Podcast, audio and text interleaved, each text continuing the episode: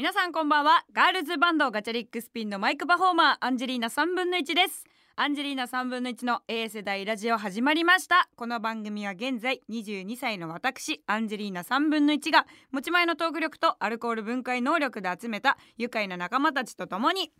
新たな世代 A 世代を生み出していく番組でございます。ということで久々に日本撮りなんですよ。やべ。話すことないよ。そんなに。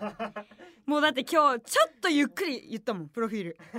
ちょっとね。もうそれで稼ごうかなっていう。でもねあのね本当にね私思うんだよねマジ A 世代ラジオのさ収録の時にさこんな感じでねいつも始まるのよ。こんな感じってどんな感じっていう話なんだけどだいたい1時間ぐらい本当にたわいもない話をするんですよ。もうほんとクソどうでもいいようなねもう週刊誌みたいなネタをねずっとね なんかだべってこう20代前半のチームでなんかああでもないこうでもないとか言ってでなんかそんなことをねなんかこうほんとたわいもない話をしてでまあブースに入るんですよ。もうその1時間の私は打ち合わせで全部使い切ってるマジで体力を。でも今日は2本撮りなんですよ。来週の分も取んなきゃいけないってことで体力をマジで蓄えなきゃいけないっていうので もう私普段ほんと甘いもの食べないのあんまり。チョコ2個食った今。やばい。あの最近すごい思って糖質ってガチで大事なのよ。でなんかそのあの今さツイッターでバズってたじゃん。インゼリーのさあのラムネ味？ブドウ糖入ってますみたいなやつ。あれ今ウィーダインゼリーじゃないんだよね？インゼリーだよね？でなんかそれをなんか飲むとなんか受験生とかなんかその頭使う人のエネルギーになりますみたいなやつで一回バズっててなんかそれをで私それまでなんかインゼリーは結構エネルギーをいただくあのエネルギーっていう種類のインゼリーを飲むことが多くてでなんか私それ結構あの中学校の部活やってる時期からもう本当に10秒チャージにあれってマジで私本当起きないから朝。だからもうその走りながら飲めるみたいな感じでマジインゼリーめちゃめちゃ飲んでたんだけどなんか大体そのもうマスカット味のエネルギーばっか飲んでたからちょっとこのなんかラムネってどうなんだろうなみたいな感じで思ってたんだけど最近それを飲んでからやっぱめっちゃ頭使えるようになってる。てかもうなんならマジ頭いい今。本当に頭良くて。そうだからもう今日も勝ち込んできたんですよ。で今日このね日本撮りの前にリハーサルがあってね。あのまあ3月からちょっとエースツアーっていうのが始まりまして、まあ、2月28日にミニアルバム「エースをリリースするんですけど、まあ、それを引っ提げて3月からね名古屋を皮切りに、まあ、ツアーがスタートするんですよ。で今回のそのねミニアルバムの「エース」ばっかみたいに曲が難しいの。本当にで私はその昨年ね出たね「ダブルっていうアルバム、まあ、クラウンレコードから出させてもらったね1枚目のアルバムなんですよ。ダブルってアルバムの中に「何枚だ」って曲があるんだけどねその「何枚だ」をなんかやった時にも思ったの。もうこんな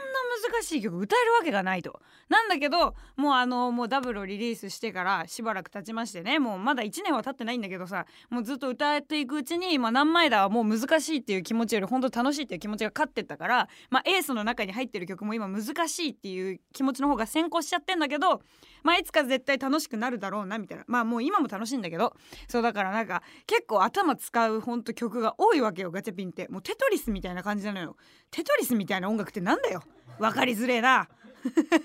そうでもなんかこうなんかこうピースをうまくはめて一個の音楽を作るみたいなっていうのがガチャリックスピンはマジで多くて。だから結構ね強めな音楽になってまして。だからもう頭使うの。本当に。何でもそうなんだけど。でも私はもうそのブドウ糖とか今までそんなこう意識的にねあんま買ったりとかしたことなかったから、まあ、今回はそのブドウ糖を摂取してっていう日をこう何日間か続けてたらマジで頭が良くなって。まあ頭が良くなるって。わかるよ。わかる。みんなが言いたいことはわかる。分かってんの。ただそうやって言わせてくださいよ。私のラジオなんだからこれ私のラジオなんだからいいでしょ好きなこと言ったって。そうだからまあなんかそういうのをやりましてね。あのそのブドウ糖を摂取して今日来てるんだけど先日ですね飲んだんですよ久々に。でその飲んだメンツっていうのがもう本当に超豪華。もう大好きな超過労桃花姉さんと文化放送のねアナウンサーのね西川綾乃さんと飲んだんですよ。で初めてだった。初めて。インゼリーの話から 確かにインゼリー一緒に飲んだみたいになっちゃうねお酒です。飲んだのは。お酒を飲んだんですよ。でまああのさ長家老桃花姉さんなんてさあのまあ文化放送でも番組やってるしさもうもうね世の中の落語界の中ではもう寄せのプリンセスと言われている。まだ私は落語を見たことがないんだけどね桃花姉さんの。でも一生ねもう昨日もねその話をずっとされてて。でなんかアンジーはあの桃花姉さんの落語まだ見たことないからさみたいな話になってでいやアンジーと今度その3月の8日にねあの、まあ、浜離宮朝日ホールっていうところでイベントやるんですよ桃花姉さんと。でなんかそのまあ桃花姉さんのイベントにアンジーがゲストで出演するんだけどまあ一人会独演会にアンジーがゲストで行ってちょっとおしゃべりさせてもらうみたいなことがあってでその独演会で多分初めて落語を見ることになりそうなんだけどもうその話もした時に「いやアンジーはあれだよ」って「もうゲストパート終わったら帰っていいから私の落語見ないで帰ってね」みたいな感じで言われてもう本当にどこまでもいじってくるなこの人はって思って。でなんかその初めにねアンジーが合流する前にそのその西川綾乃さんとあの桃香さんで飲んでたみたいなのよね。でまあ何人かこう関係者の方とかもいらっしゃって文化放送とかさ。でなんかこう飲んだりとかしてる中でなんかアンジー呼ぼうよみたいな感じになってくれて呼んでくれたんで私が駆けつけて行ったんだけどなんかその時ももうずっと桃香姉さんはもうアンジーがさ」とか言って私の落語を見てないのにさとかなんか見たみたいな感じでことを丸収めようとしたんだよねみたいな話をなんか綾乃さんにしてたらしくて綾乃さんが「アンジーちゃん見てないんですよね」みたいな。なんか丸く収めようとしてたってなんか桃香さんが言ってましたよみたいな「いやそれは持ってる」と。私は桃香姉さんの落語を見ましたなんて一言も言ってないからね。桃花姉さんのその桃組っていうねその桃花姉さんがもう最後鳥を務めるもう最強な女性落語のまあ落語だけじゃない女性寄せみたいなのがあってでそれに私は行ったことがあるんですよ。でその桃花姉さんの出番の前に私は帰ったのよ。本当にもうクソガキだよねマジで。あんなもう大先輩の落語見る前に私は帰っちゃったんだけどまあもうね太平ちゃんとご飯行ったんですよその後に。でももうまあでももう桃香さんに全部バレてるしもうこの話も A 世代で一回やってるからもうもう失い物はなんてなんもねえんだけどよ。なんだけどあのその時に後日ね桃香さんに会った時私は言ったのよ「いや桃組めっちゃ良かったです」と。だってその回が良かったことは本当なんだもん。見てるからわかる別に桃花さんの落語がどうとかっていう話は一切してないから。なのになんかそういう感じになっちゃっててなんかで最終的にあの桃香さんがね A 世代ラジオにね前ゲストで来てくれた時に私の落語見てないでしょっていうところで「あはいそうなんです見てないんです」っていうので公にま自白をしたっていう形になったんだけどまあなんかそういうくだりがね、まあ、もう毎回できちゃっててだからもうなんか今回のねまた3月8日にご一緒するイベントでは「マンジは一切私の落語見ないで帰るから」みたいな感じで言われてもそんなこと言わないでくださいよなんて言って話し家としか最近いないかも。なんかねなんかそのツイッターもさまあ、私はかたくなにツイッター派の人なんだけどそのツイッターのさこの前フォロー整理してたのね。あのフォロー私結構あのいろんな人バンバンフォローしちゃう癖があってさでなんかあのよくわかんない大喜利のツイッターアカウントとかも好きだからなんかそのツイッターでさクソ面白い人っているじゃんなんか別にあの一般の方なんだけどもツイッターに命かけてるみたいな。で私すごい好きなツイッターの人が犬ボットってやつなんだけどなんか柴犬のアイコンで本当にその毎日なんかあの犬のことについてね。その犬が可愛いとかじゃないのよ。なんかその犬のことについて大喜利っぽくなんかあのつぶやいてる人がいて私その犬ボットっていう人が大好きなんだけどなんかそういうなんかほんとしょうもないツイッターをフォローするのが大好きでっていうのを繰り返してたらなんかその結構もうタイムラインが荒れちゃっててで本当に欲しい情報が入ってこないからなんかあの普通にねなんかあるじゃん。リストみたいなさなんかこのツイート表示しますみたいな。だからそれで大喜利っていうリストを勝手に作ってでなんかそこにまとめたのよ。だからなんかその時になんかフォローの人もこう整理してたんだけどマジ総合で一番割合が多いの。ミュージシャンとかじゃなかったもん。話し家さん。落語家さんだったり講談師の方だったりとかさまあ私すごい大好きな活弁やってる来光さんもそうだしさもう寄せできるアンジーのフォロー欄だけで。アンジー寄せできるよ。しかもみんな強い人たち。そう。なんだけどこれさオープニングトークだよね。長ない？ちょっと一回ちょっとあのタイトルコールししましょうか。はい。それではいきます。アンジェリーナ3分の1の A 世代ラジオ。改めましてアンジェリーナ3分の1です。おいおいめちゃくちゃ長かったな。私このまま今フリートーク行こうとしてたよ。そうでなんかそのまあアンジー寄せできるぐらいに話し家さんと結構つながってることが多いわけよ。で最近あの話し家さんでまたフォロワーが増えましてフォローフォロワーが。であの誰かというとあの春風亭少々さんという方が増えまして。でまあこの方はねあの本当にめちゃくちゃ面白くて浅草園芸ホールとかであの鳥やってたりとかもするしもう桃花姉さんと2人会やったりとかもするような方なんだけどもうめちゃくちゃ面白いの。まあ多分お顔で言ったらめちゃくちゃ若い感じの方なんだけどまあおいくつかはちょっとね分かりかねるんだけどもう本当に見た目はすごい爽やかなあのーね寄席の時に言ってたからこれあの電波に乗せていいのか分かんないけどまあ二宮さんみたいなさ二宮和也さんをなんか100発殴ったみたいな感じでなんか誰かが寄せで 言ってたんだけども100発殴ったら原型ないだろうって話なんだけどその春風亭少々さんっていう方とあのあのねもうその私が寄席を見てもう一目惚れしてであのフォローしたらフォロー返してくださってでまだねご挨拶できてないんでそろそろ私 DM 芸人しようかななんて思ってるんだけどあのもう本当に少々さんの落語私が見たのは創作を見させていただいたんだけど普段どんなねあの落語やってるかはちょっとまだ分かんない部分もあるし勉強途中だからあれなんだけど私が見させていただいたのはあのその創作っていう、まあ、自分でお話を作ってやる落語を見させていただいてでめちゃくちゃそれが面白かったのよ。あの浅草園芸ホールで見て。でその日私目当てがね白山さんだったのね。で白山さんのその講談をもう本当にもうここ半年ぐらい一切見られてなくて。でこのままだと私枯れるぞって思って。白山さんのやっぱ落語があって私強く生きてるところあるからもうそろそろ生の白山さんの講談浴びないともう本当に弱っちゃうっていう状況だったからもうその時に浅草園芸ホールで、まあ、あの中入り前に白山さんがやるっていうことになったからもうすぐ行こうっていう話になって仕事終わって速攻園芸ホール駆けつけてであの、まあ、白山さんから見るっていうのもさ寄席で言うとさちょっとまた違うじゃない？白山さんもちろんそうなんだけど寄席っていうのはやっぱいろんな人を見ていろんな人にそこで出会えるっていうのが魅力だからもうはるか前に行ってさでこう見てさもうあいろんな面白い人いっぱいいるわけよ。もうめちゃくちゃヨボヨボのおじいちゃんがね枕を話し始めたって思ったらね。枕ってこうあの芸が始まる前にこうフリートークみたいなラジオで言えばそういうのがあるんだけど枕の時はさ一切こうが「やだこんにちは」や演芸ホルモンみたいな感じで喋ってる人がもう落語始まったらもう本当にスケベな親父を演じきってて、ね、それがねなんかもうすごいめちゃくちゃ面白い。銭湯の番頭をやりたいおじさんの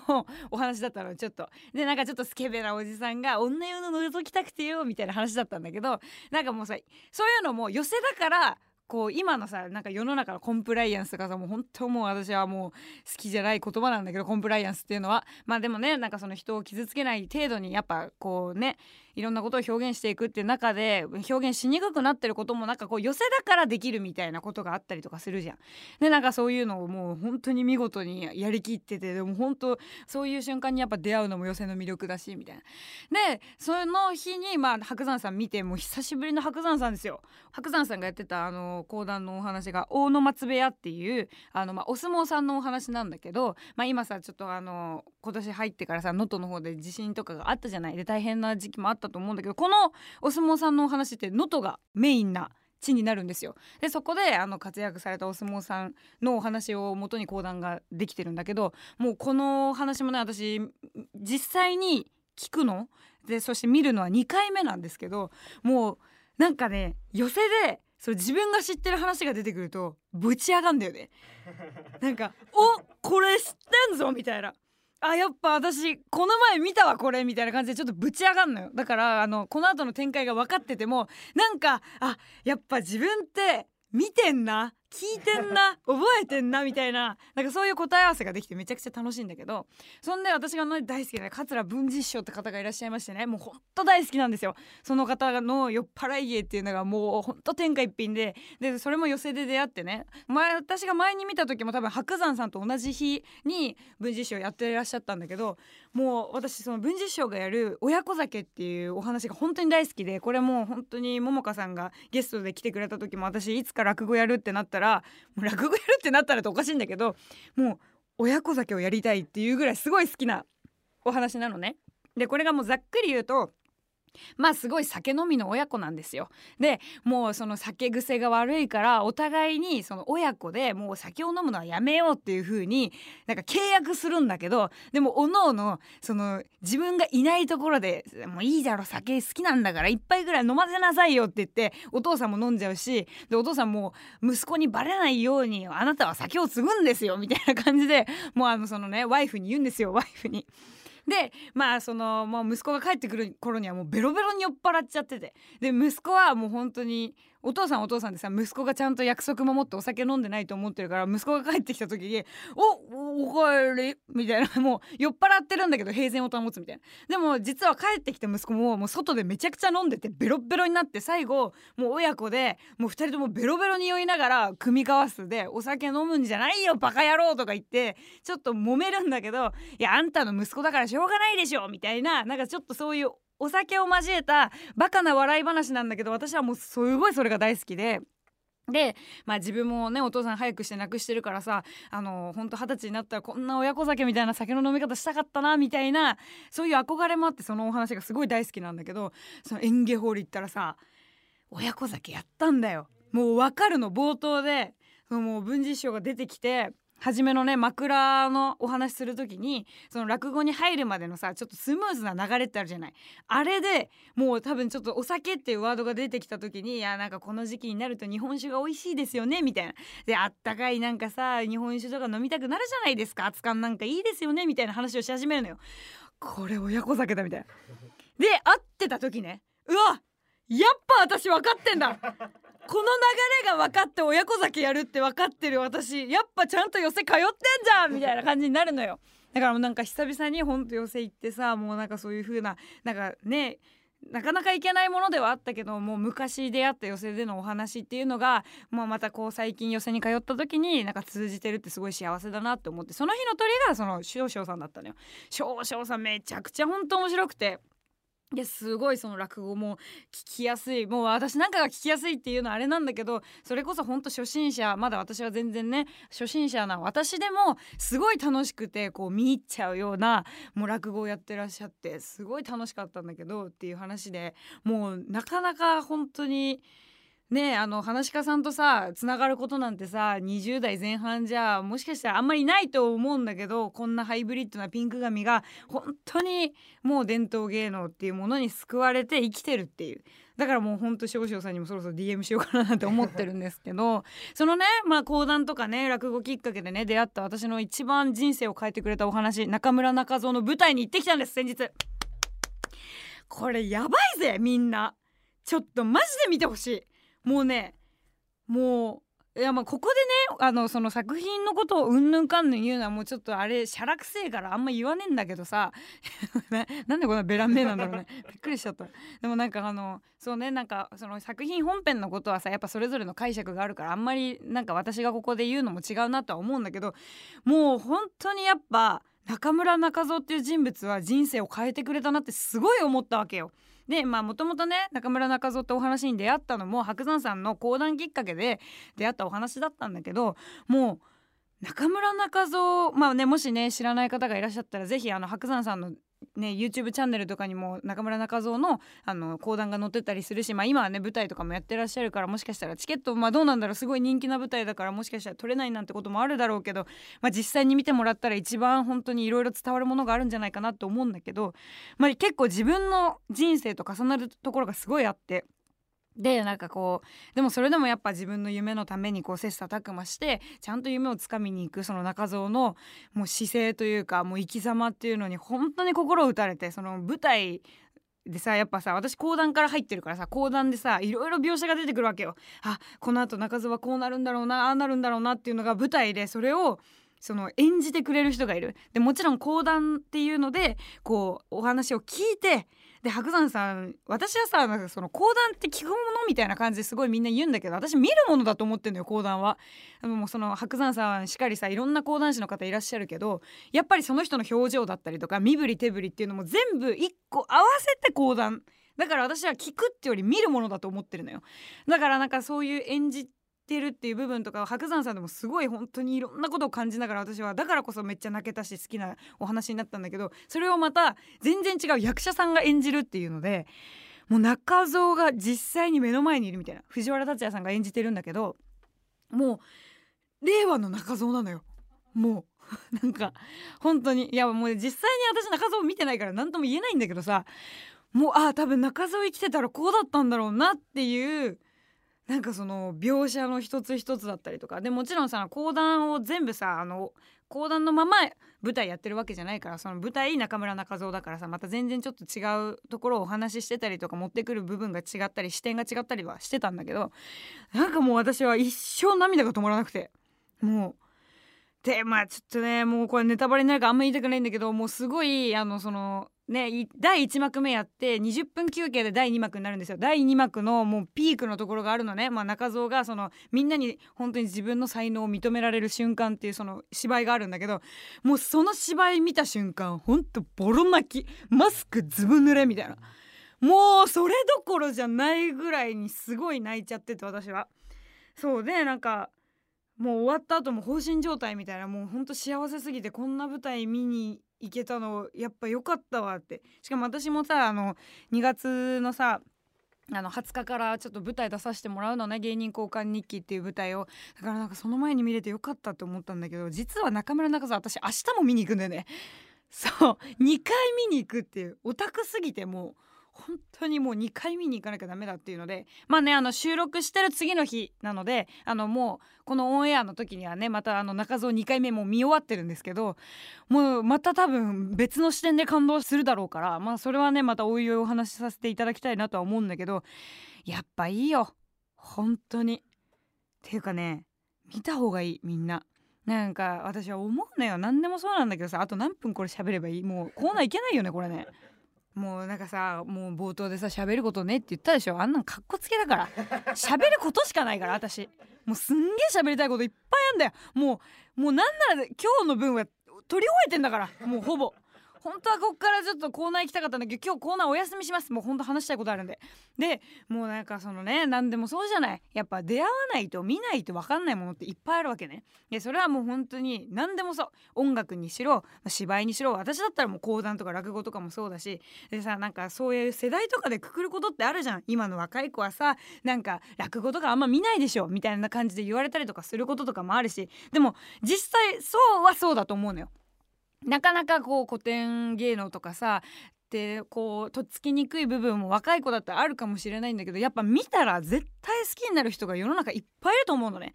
でなんかねもしかしたらピンとこない人もきっといるかもしれないけどそれは何でもそうじゃん。だからもうまず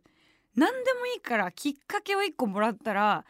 あの食わず嫌いしないことって本当に大事だなって私思ったの。でそれは自分のバンドに関してもそうなのね。やっぱガールズバンドで結構ゴリゴリなさバンドだしうちは。あのもうなんかこう聴かせるまあもちろん聴かせる演出とかもするけどなんかこうさあのもう泥泥食ってますみたいな感じの。泥食ってますとかじゃないけどさ もうなんかもう血と汗と涙のバンドみたいな感じなんですよ。ガチャリックス見て。ちょっと泥臭いバンドなんだけどなんか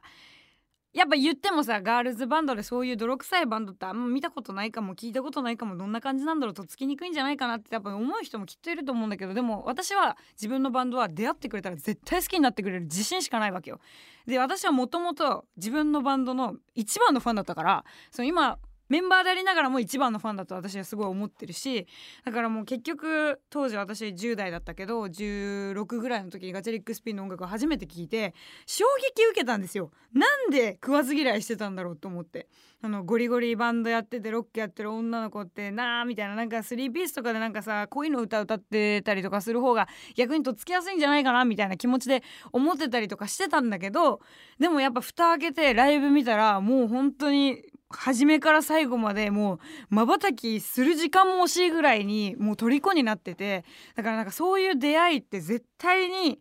あるんですよ。今みんながまだ知らないものの中にもいっぱいね。だからこういうなんかさそれこそラジオやってたりとかさまあ他のねみんなラジオも聞いてるだろうしいろんなもの好きでいろんなところでいろんなことを仕入れてくると思うけどなんかその人が言ったちょっとしたさなんかおすすめなんだこれっていうものは別にねもう全部が全部それを調べろってわけじゃなくてもし時間があったらちょっと触れてみることで新しく自分がすごくのめり込める何かを見つけたりとかはたまた自分が体験してすごい好きになるものって絶対あると思うから何でもそうだけどなんかこう食わず嫌いするのって一番良くないことだなって私はめっちゃ思ったのね。だからもう本当にねやっぱ中村中蔵に出会ってよかったって思ったしもうそれがあるおかげで私今すごい頑張れてるからもう本当にね先週に引き続き私はもうどんだけ忙しい中でもやっぱ自分の中で大事にしたいことっていうのはちゃんと守り抜きながら自分の芸芸事を磨いていこうと思いましたね。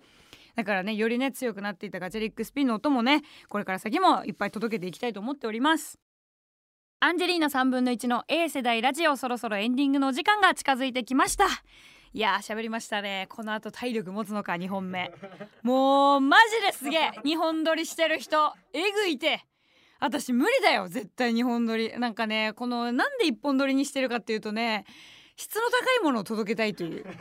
鮮度です。全ては鮮度でしてなんか2本撮りするとさなんか2週目の会話のネタがちょっと弱かったんじゃないのとかなったりとかするの嫌じゃん。だからあの毎週毎週鮮度の高いものをねもう現地直送ですよ。そういったラジオを私は届けていきたいと思ってるんですがもう今回は本当やむを得なかったスケジュールの都合で。そうなのでね大丈夫ですよ。あのヘロヘロかもしれないですけど来週の放送は。でもあのちゃんとその時その時でやれることやるんでアンジーちゃん。来週も皆さん聞いてもらえたらと思います。よろしくお願いします。え先ほどねガチャピンね2月28日にミニアルバムエースリリースしますというお話をしました。そのエースを引っ提げてツアーにも回らせていただきます、えー、そしてそのツアーファイナルがですね4月の20日、えー、東京 EX シアター六本木にてファイナル行われます。もうチケットがね結構出てるのであの少しちょっと急いで取っていただけたらあのしっかり見られるんじゃないかななんて思うんですがもう本当にこのツアーもね攻め攻めのせぞりで行こうと思ってるのでぜひガチャピンのかっこいい姿を見てもらえたらと思っております。よろしくお願いします。それではアンジェリーナ3分の1の A 世代ラジオまた来週お会いしましょう。バイバイ。